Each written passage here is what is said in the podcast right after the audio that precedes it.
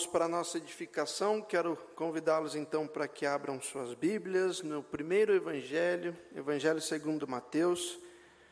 Nós temos realizado uma exposição neste livro da Bíblia, como disse no começo para os irmãos, né? Brincando, mas ao mesmo tempo falando sério, nós sabemos quando começamos. No primeiro final de semana de dezembro mas não sabemos quando terminaremos. Já chegamos, já terminamos toda a primeira parte, capítulo 1 a 4, entramos agora no famoso Sermão da Montanha, quando até o capítulo 7, do 5 ao 7, Jesus vai ter registrado aqui um longo discurso para ensinar diversos, diversas coisas, especialmente confrontando a prática da época dos fariseus, dos saduceus, mostrando o quanto ele não vem dar nova lei, mas cumprir a lei e requerir dos seus discípulos que assim façam também, não mais com o peso da condenação sobre os seus ombros,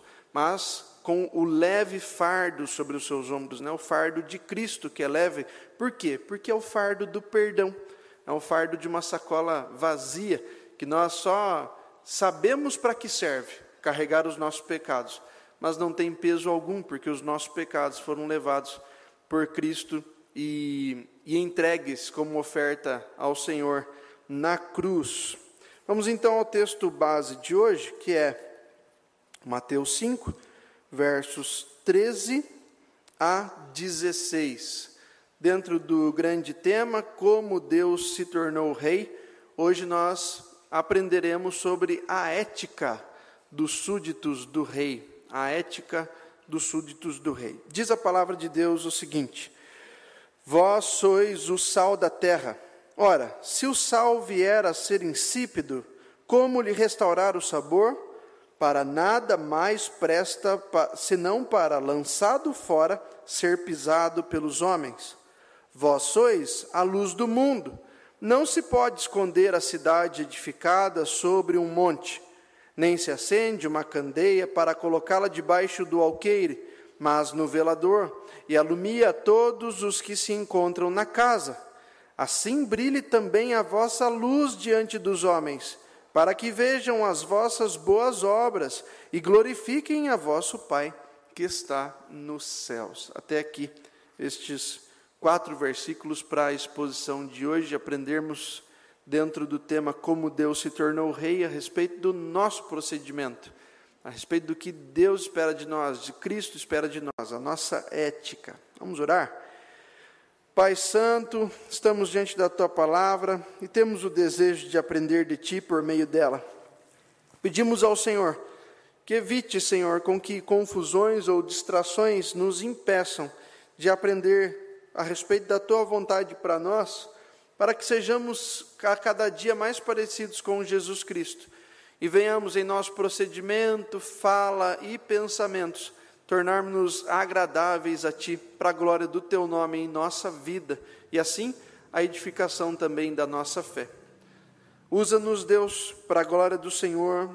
Permite, permite a cada um de nós ser um testemunho vivo do Teu Evangelho onde quer que estejamos e para isso que nós venhamos nesta noite a assumir aquilo que o Senhor espera de nós. Venhamos a agir como sal da terra e luz do mundo. Em nome de Cristo oramos. Amém, Senhor. Amém, irmãos. Irmãos, todos conhecem a frase popular: O que você faz grita tão alto que me impede de ouvir o que você fala. O que você faz grita tão alto que me impede de ouvir o que você fala. Em que sentido? O nosso proceder precisa condizer com o nosso testemunho é, na proclamação, assim como a nossa proclamação precisa também condizer com o nosso testemunho de prática. Ou seja, o nosso comportamento tem que ser cristão, tal como o nosso, a, a nosso testemunho deve ser, testemunho da pregação do Evangelho também deve ser cristão. Devemos falar e agir de modo correspondente, como também agir e falar de modo, de modo correspondente. E qual é a correspondência? Qual é o padrão? A palavra de Deus, o Evangelho de Jesus Cristo. Ah, o Loreno já quer entregar o desenho. Espera um pouco, me entrega no, no final, no final do, do culto, tá bom? Irmãos, preciso reforçar no início da mensagem a proposta de Mateus, né? a intenção de Mateus ao escrever. Ele escreve para judeus, ele quer que se convertam a Cristo, e para isso ele evidencia como os judeus esperavam o Messias e como Jesus é de fato o Messias porque neles são cumpridas diversas profecias. Ensina com, como quem tem autoridade, uma autoridade que ele vai trazer aqui, especialmente no capítulo 4, como é aquela autoridade que eles tanto almejavam, semelhante à de Moisés, mas Jesus ensina como alguém que tem mais autoridade do que Moisés. Ele repreende os líderes que falam muito, mas fazem pouco, sendo ele aquele que fala e discursa, mas também vive aquilo que discursa e nisso tem ou ah, demonstra ter a autoridade que cativa os ouvidos dos ouvintes de Jesus. O trecho bíblico de hoje, como eu disse, ele faz parte de um longo discurso de Jesus conhecido como o Sermão da Montanha. Por isso, nós precisamos considerá-lo à luz do que Jesus acaba de ensinar nas bem-aventuranças. Depois de tratar da bem-aventurança diante da perseguição, Jesus ensina sobre a ética dos súditos do rei, porque se há perseguição, essa perseguição não pode calar os súditos do rei, não pode paralisar o procedimento dos súditos do rei. Se nós vemos do verso 1 ao 12 a respeito de diversos procedimentos que o próprio rei Jesus traz e revela, e ensina para que venhamos a imitá-lo. Ele diz: ainda que haja perseguição, isso faz parte de vocês. Porque como pode o sal perder o sabor? Ou para que valeria a luz se não para iluminar? Assim também é a vida de todo cristão. A perseguição não cala o cristão. A perseguição não paralisa o, o, o cristão. Porque aquilo que faz parte de nós, nós não conseguimos mudar. E isso é uh, o caráter de Cristo em nós. Nós somos forjados né, no fogo da perseguição, de modo que isso venha aprimorar somente aquilo que o Espírito Santo já tem causado em nosso coração, mas nunca destruir. E aqui fica a exortação de hoje. Se há na sua vida um processo de destruição, de tudo aquilo que o Espírito Santo forjou na sua vida, né? É, criou, construiu na sua vida, tome atenção sobre isso. Clame ao Senhor por arrependimento e, com a ação do Espírito Santo, reconstrua a sua fé, firme a sua fé na rocha que é Jesus Cristo. Ainda critério de introdução, além disso, nessas palavras, ele ensina quão diferentes do mundo são os crentes e quão importante, por causa disso, é a ética dos súditos do rei, não apenas no palácio real, né? nesse ambiente favorável à igreja. Por quê? Porque o mundanismo, o secularismo são condenados. Só que a indiferença, né, em contrapartida, a indiferença dos crentes, o isolamento dos crentes são, também são dignas de repreensão aqui. Por isso, ainda que nós não vivamos no mundo e conforme o mundo, nós não saímos de lá. Jesus, mesmo na oração sacerdotal, fala sobre isso. Não peço que os tires do mundo, mas os livres do maligno. Em que sentido? Que mesmo lá, inseridos no mundo, eles proclamem a verdade. E mesmo nessa oração sacerdotal, Jesus vai dizer: A tua palavra é a verdade. Então, onde nós devemos viver a palavra de Deus? Você pode dizer, na igreja, Sim, na igreja também. Mas viver de fato e de verdade, nós vamos viver fora daqui, porque aqui é natural aprendermos, aplicarmos, sermos afirmados positivamente, a darmos continuidade nisso, mas quando vem a repreensão, quando vem a perseguição, quando procurarem nos calar, nos paralisar, aí vem aquilo que é natural, aquilo que é característica principal do crente, como sal, conservar os princípios cristãos. Como luzeiros no mundo, como o texto lá de Filipenses, iluminar as trevas para que elas se dissipem onde quer que nós estejamos.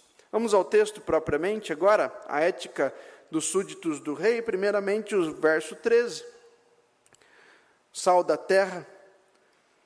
O sal da terra serve para conservar os princípios, ok? Conservar os princípios é a ética dos súditos do rei, registrada aqui no verso 13. Para conservarmos os princípios, os valores do reino de Jesus, Jesus vai dizer: vocês são o sal da terra. Ainda que o sal tenha muitas características, normalmente ele é branquinho, agora tem uma variedade de sal, né?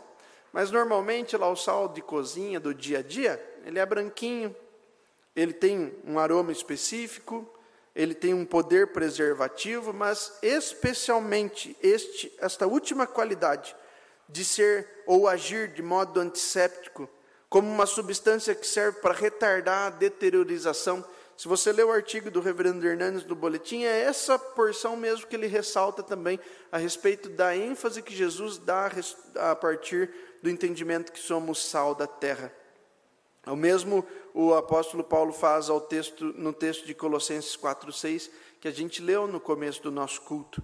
A função de dar sabor não é tão importante quanto a função de preservar a qualidade. O sal, na antiguidade, tinha especialmente a função de combater a deteriorização, mas nem tanto, nem, nem tão antigamente assim.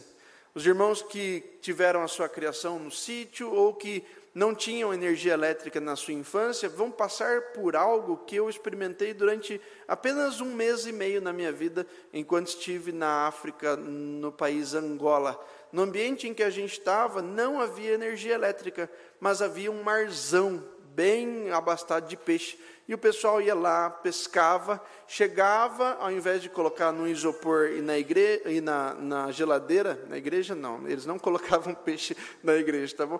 Eles, ao invés de colocar num isopor, na geladeira ou num freezer, eles salgavam aquele sal, aquele peixe e penduravam. E assim o peixe ficava preservado. E lá, por um mês e meio, eu comi o peixe seco, como eles chamavam, com o fungo, se o peixe tinha muito sal, e mesmo preparando ali, ele ficava muito salgado, o fungo, que era outro prático, prato típico, que era um, como um mingau de mandioca branca, ele não ia sal nenhum. E a ideia era justamente você misturar essas duas coisas. O, a proteína do peixe com o carboidrato da mandioca, e assim comer uma refeição que dava bastante sustância mas que não era em nada agradável para o nosso paladar brasileiro acostumado com arroz, feijão, ovo frito e farinha, ovo frito e, e mais alguma outra carne, uma saladinha, né? Tudo isso para dizer o quê? Que esse método aqui não é tão incomum para nós, não é tão distante daquilo que a gente já conseguiu ver ou até mesmo experimentar. Então, para nós, a realidade tanto do sal quanto da luz não é estranha. Então, quando olharmos para esse texto, que a gente possa se aproximar dele. Em que sentido? Especialmente, entendendo que a função principal do sal, ainda que aqui citada seja a, a, a ausência do sabor, né, se vier a, a ter a ausência do sabor, para nada mais serve, à luz daquilo que a gente vê como ensino principal, até mesmo na tradução do texto, nós precisamos considerar esse combate do sal na deterior, deterior, perdão, deteriorização dos alimentos. Então, grave isso na sua memória. De forma semelhante, os cristãos, então, são aqueles que constantemente estão combatendo a corrupção do coração humano, vivendo uma nova vida em Cristo e o tempo todo demonstrando através do seu testemunho que essa nova vida em Cristo vale mais a pena e é a realidade que Deus espera de nós. Diante disso, a gente precisa se perguntar com que frequência a presença de cada um de nós constrange aqueles a quem, com quem nós nos aproximamos. Será que você é daquelas pessoas que, quando chega, as pessoas param de falar sobre determinados assuntos? Será que você é aquele que chega e as pessoas vão brincar assim, vão, mudar de assunto porque o Mateus não gosta que a gente fique falando sobre essas coisas? Ou será que, é que você é, apesar de crente, uma pessoa com quem os demais que não são crentes se sentem bem em falar sobre assuntos, por exemplo, profanos ou promíscuos? Essa é a reflexão que nós precisamos trazer hoje. Só Deus sabe quão corrupto seria o mundo sem o exemplo e testemunha fiel de muitos crentes, homens e mulheres que passaram pela história do mundo, mas também que vivem hoje.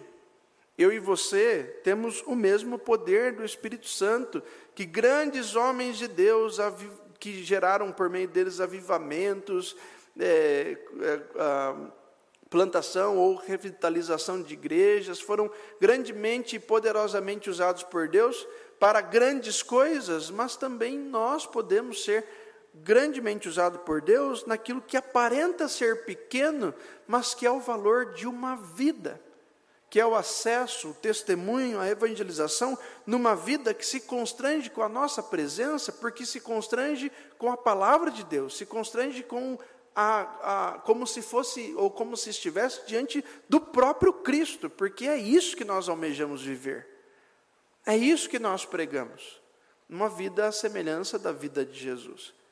Se nós não tivermos oportunidade para falar, que tenhamos pelo menos a oportunidade de, nos, de proceder bem ao ponto das pessoas verem em nós uma parcela de semelhança com aquilo que eles acreditam que Cristo faria, que Cristo falaria, um proceder que Cristo teria no meio da sociedade. Não só num local ah, adequado como o templo, a sinagoga ou este local aqui, a igreja. O sal combate a deteriorização. Ainda que não possamos vê-lo agir, realizar essa obra, ele age secretamente. Contudo, a sua ação, a sua influência é real, ela é percebida. Se não tivesse sal, se não tivesse salgado aqueles alimentos, aqueles peixes que eu comi lá há tantos anos atrás, com certeza aquilo teria causado um grande mal a mim e aos meus colegas. Mas é graças ao sal, ao poder de preservar do sal que nós conseguimos nos alimentar.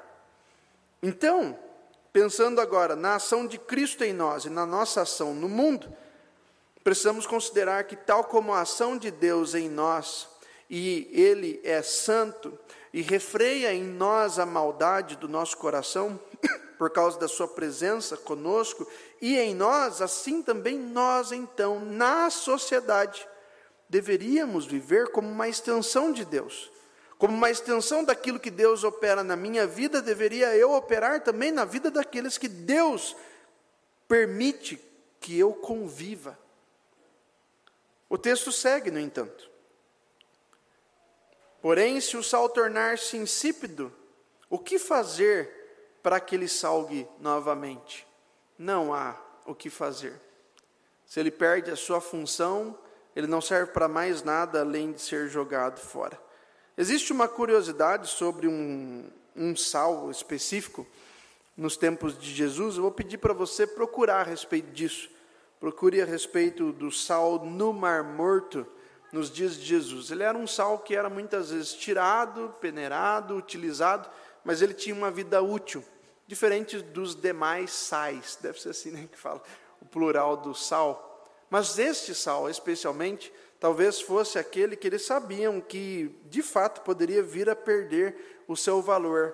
E sabendo que eles vão entender o que Jesus está ensinando, Jesus usa essa metáfora para fazê-los compreender que não deve ser assim na vida daqueles que são filhos de Deus.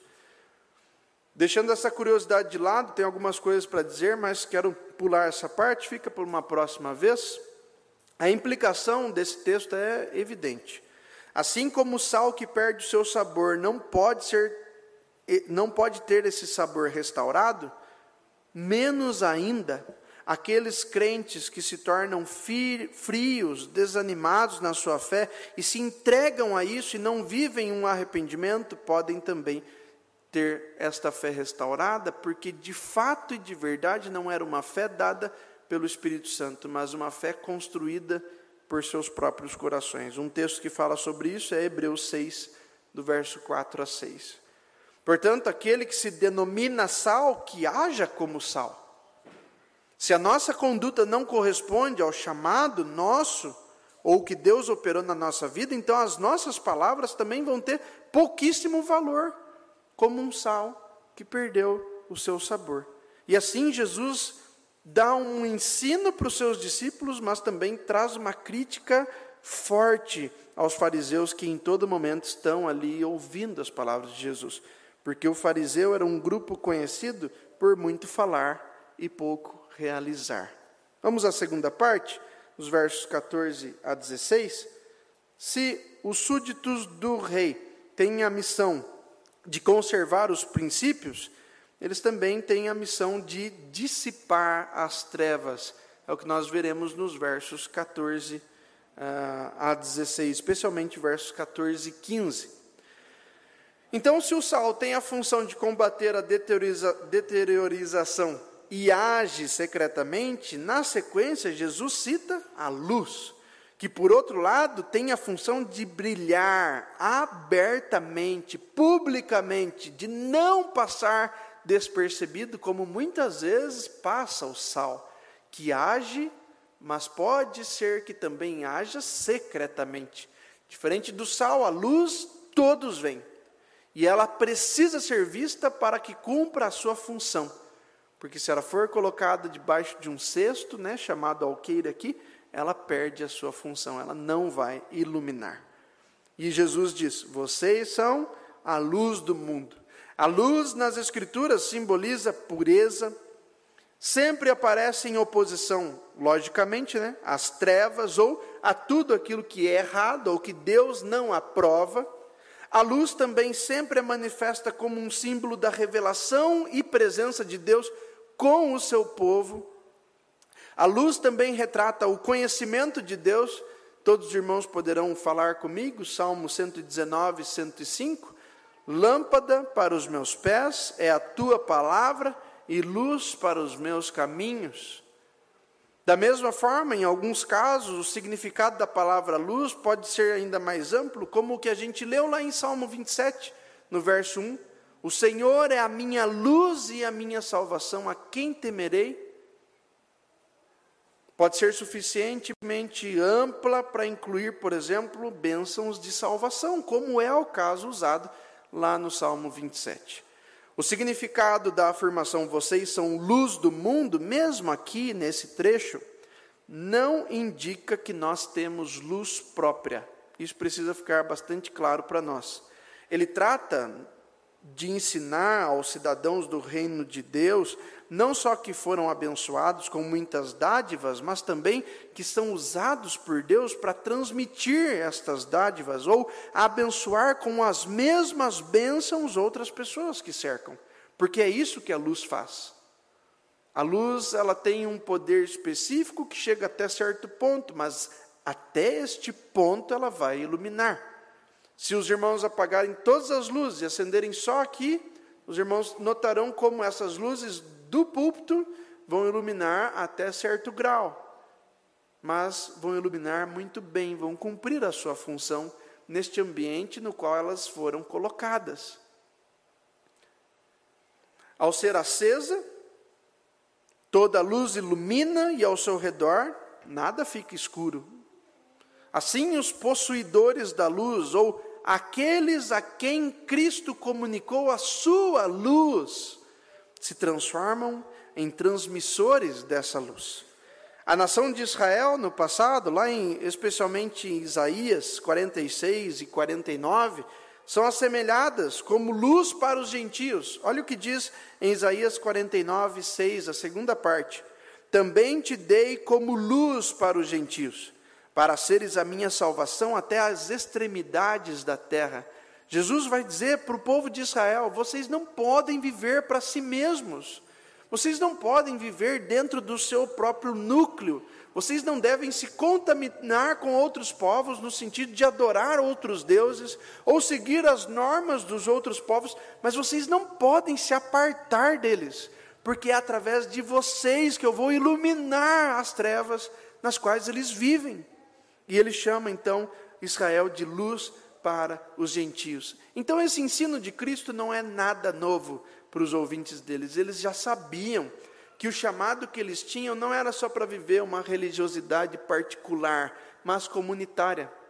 Tanto que precisavam pelo menos uma vez por ano ir a Jerusalém, sacrificar no templo, mas todo sábado estar na sinagoga mais próxima para ouvir a leitura da palavra, aprender dela e aplicar em suas vidas.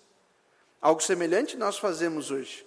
Graças a Deus que nós não precisamos mais ir lá para Jerusalém para sacrificar, porque dominicalmente, semanalmente, no dia em que Cristo ressuscitou, o domingo, primeiro dia da semana, nós somos convocados também a vir à igreja, louvar ao Senhor, cultuar, aprender dele e comunicar disso tal como um luzeiro, tal como uma candeia, citada no texto, que não tem luz própria, a antiga lamparina ou um lampiãozinho aí, que talvez seja mais simples né, de reconhecer. Não tem luz própria. Ela carece de uma luz externa que venha a ser colocado neste local. Portanto, então, a referência da cidade citada aqui né, por Jesus é, não se pode esconder a cidade edificada sobre o um monte, no verso 14, talvez se assemelhe à ideia que eles tinham de Jerusalém, que estava edificada sobre um monte. E ali estava edificada, cercada com muros fortes, mas também tochas em cada parte desse muro, podendo ser vista de longe, por exemplo. E assim ela não seria escondida por ninguém que passasse por ali naquele breu, né, como a gente diz, naquela naquela forte escuridão da noite destes dias. Assim deve ser também a nossa vida, edificada, colocada no alto, visível de todos, para que sinalizemos a presença de Deus em nós, tal como Jerusalém sinalizava uma, uma cidade na qual habitava o próprio Deus, porque ali estava edificado o templo do Senhor. Na sequência, nós vemos Jesus usar a ideia da candeia, né? como eu disse aqui já, lamparina, uma vela, um lampião, como você quiser é, entender isso. Nós bem sabemos de qualquer forma que essas, esses utensílios de iluminar, elas nunca são colocados debaixo da mesa, mas em cima da mesa nunca serão colocados debaixo de um cesto, né, como um cesto virado de ponta cabeça, fechasse a luz ali, porque senão melhor apagar a luz do que cobri-la, porque senão ela perde o seu valor, perde a sua função. O alqueire citado aqui é como um cesto, um cesto que media a quantidade dos grãos, e era algo, um utensílio comum, e Jesus usa esse utensílio para mostrar que não pode usar o alqueire para manutenção da luz, mas deve usar o velador. O que era um velador? Talvez como esse suporte aqui de microfone. Ele é específico, ele serve para uma coisa. Dá para a gente adaptar? Não dá, porque ele é próprio para colocar o microfone ali. Ali seria o velador. Na casa de todo judeu tinha um alqueire, porque eles dependiam daquilo para medir as suas plantações, os, as suas sementes para vender. E na, vida de, na, na casa de todos eles também teria um velador porque eles não suportavam a escuridão da noite. Muitas vezes, escuridão que chegava na região por volta das quatro horas da tarde. Eles, eles, dependiam desses utensílios e Jesus usa tudo aquilo que está à mão deles, acessível a eles, para dizer: vocês têm que ser a semelhança disso. Não é tão útil para você usar essas coisas? Que para que Deus, para que nas mãos de Deus você seja útil, você precisa agir conforme a utilidade específica e não ah, se transformar em objetos inúteis nas mãos de Deus. Diante disso, o apóstolo Paulo vai usar a mesma concepção lá em Colossenses, em Filipenses, como eu trouxe também os textos já no início, para que nós compreendamos que Jesus é a luz do mundo. Esse foi o primeiro texto que nós lemos hoje em João 8 e ele é detentor de toda luz, de toda luminosidade. A luz reside no Senhor, que é, por exemplo, no Apocalipse comparado ao sol da justiça. Por isso que na, no céu não, tem, não vai ter rede elétrica, diz o texto bíblico lá em Apocalipse 21. Porque a presença de Deus iluminará tudo aquilo que está criado para o nosso gozo nele, para a nossa alegria completa nele. Assim somos nós, como então? Luzeiros no mundo. Somos iluminados pela luz de Cristo, contaminados por ela, inflamados por ela e iluminamos a partir dela, onde quer que estejamos. Diante disso, é como diz um comentarista bíblico, preste bastante atenção nessa frase. Ele vai dizer assim: a grande esperança para a sociedade atual está em que haja um número crescente de cristãos. A esperança para a sociedade, a esperança para um apiaí melhor, são cristãos que assumam a sua posição, o seu estado, a sua função de sal da terra e luz do mundo. Só cristão presbiteriano? Não, todos. Todo que se diz cristão deveria também conservar os princípios bíblicos e iluminar onde quer que estivesse. Assim nós honramos a Deus, assim glorificamos o santo nome do Senhor, mas assim também trazemos esperança para as próximas gerações. Isso significa que é sempre bom um pronunciamento da igreja sobre todos os temas possíveis. Sobre política, por exemplo, que está cada vez mais inflamada. No momento certo, nós vamos tratar sobre isso aqui na igreja. Não para que os irmãos virem aí é, críticos políticos, pessoas chatas nos ambientes e tratem sobre isso o tempo todo. Não, mas para que os irmãos entendam a porção bíblica que trata sobre isso. Para que tenham aí é, base, fundamentação, até para escolher melhor dentre as opções que nós temos. No entanto, o dever primário da igreja não é falar sobre política.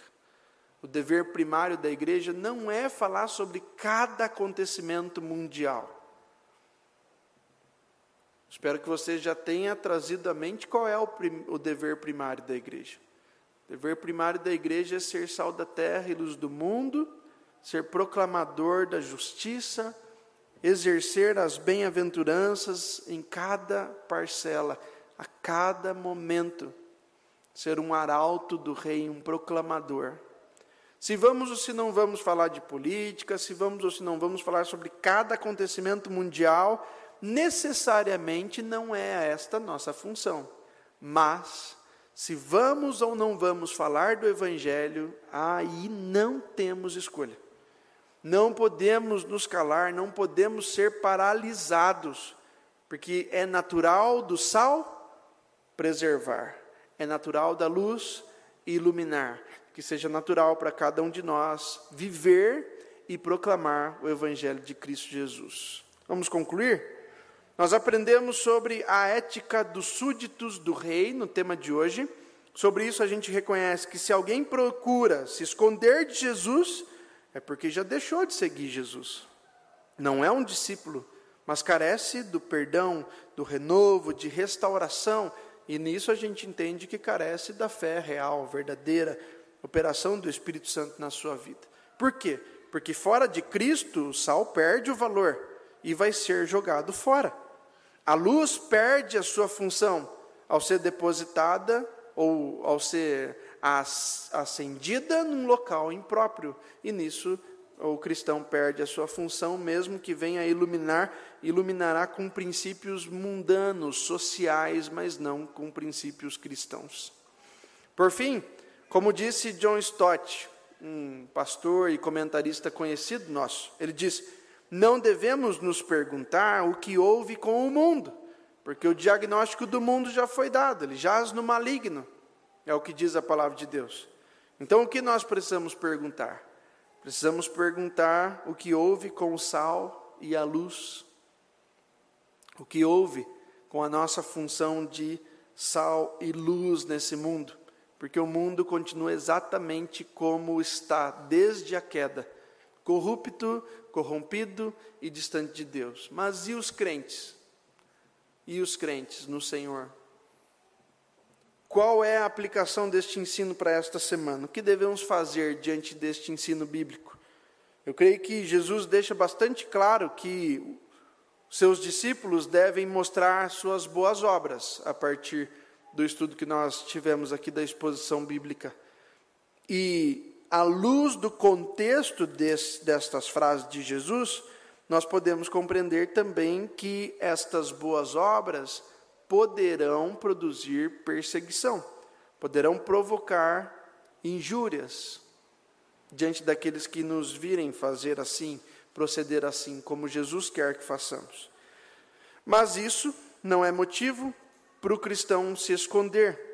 porque os nossos procedimentos, a nossa ética como súditos do rei, é o meio pela qual as pessoas verão o agir de Deus em nós e poderão vir até mesmo glorificar a Deus por causa do nosso procedimento. Procedimentos que muitas vezes serão calados, serão transgredidos, mas em muitos outros serão também honrados. É isso que temos visto muitas vezes num ato de conservadores, não apenas no Brasil, mas em todo o mundo, que são taxados, criticados, depreciados, mas em outros momentos são honrados, são exaltados, porque é uma voz à semelhança daquilo não em todo o tempo, tá bom? Não estou generalizando nem dizendo que isso acontece em todo o tempo, mas é uma voz que se assemelha aos princípios bíblicos que nós temos como regra de fé e prática. Por fim, os ensinamentos do reino vão agir na vida dos herdeiros do reino, que somos nós, a igreja, como também vão gerar é, através de nós um testemunho desse reino aos demais, aqueles que nos cercam. A gente precisa estar aberto a isso. Vai ser uma bênção ser canal de Deus onde quer que nós estejamos. Para isso, nós temos um duplo dever, então, que nós aprendemos hoje. O primeiro, de agir como sal e muitas vezes secretamente. O segundo, de agir como luz e muitas vezes abertamente, claramente, como a luz do dia ilumina e dissipa as trevas. Vamos orar? Senhor Deus, obrigado, Pai pelo texto bíblico de hoje que nos exorta no nosso procedimento, que diz que nós devemos agir com sabedoria e de forma dupla, muitas vezes como o sal, que age secretamente, mas em outras tantas vezes como a luz, que não passa despercebida de forma alguma. Senhor, que tenhamos esta dupla missão como meta de vida e venhamos com sabedoria agir bem conforme o Senhor nos der a oportunidade mas que venhamos a agir sempre, que não venhamos jamais a nos calar nem sermos paralisados, mas venhamos a viver o Evangelho na nossa vida, através da proclamação e do testemunho, o testemunho vivido, o testemunho falado, mas sempre testemunhando de Ti, porque o Senhor não, nos, não requer de nós que nos tornemos sal e luz, mas declara que por estarmos contigo, por vivermos em Ti, por aprendermos das coisas que o Senhor tem nos ensinado na palavra, nós já somos como sal e como a luz. Que assim vivamos de modo ousado, corajoso, para a glória do Teu nome, expansão do Teu reino, conversão de mais e mais pessoas, para compor a família do Senhor, para que isso verdadeiramente nos alegre muito, mas também alegre o teu coração. Em nome de Jesus, nós oramos assim. Amém, Pai. Amém. Irmãos, queiram se colocar de pé para receber a bênção do Senhor.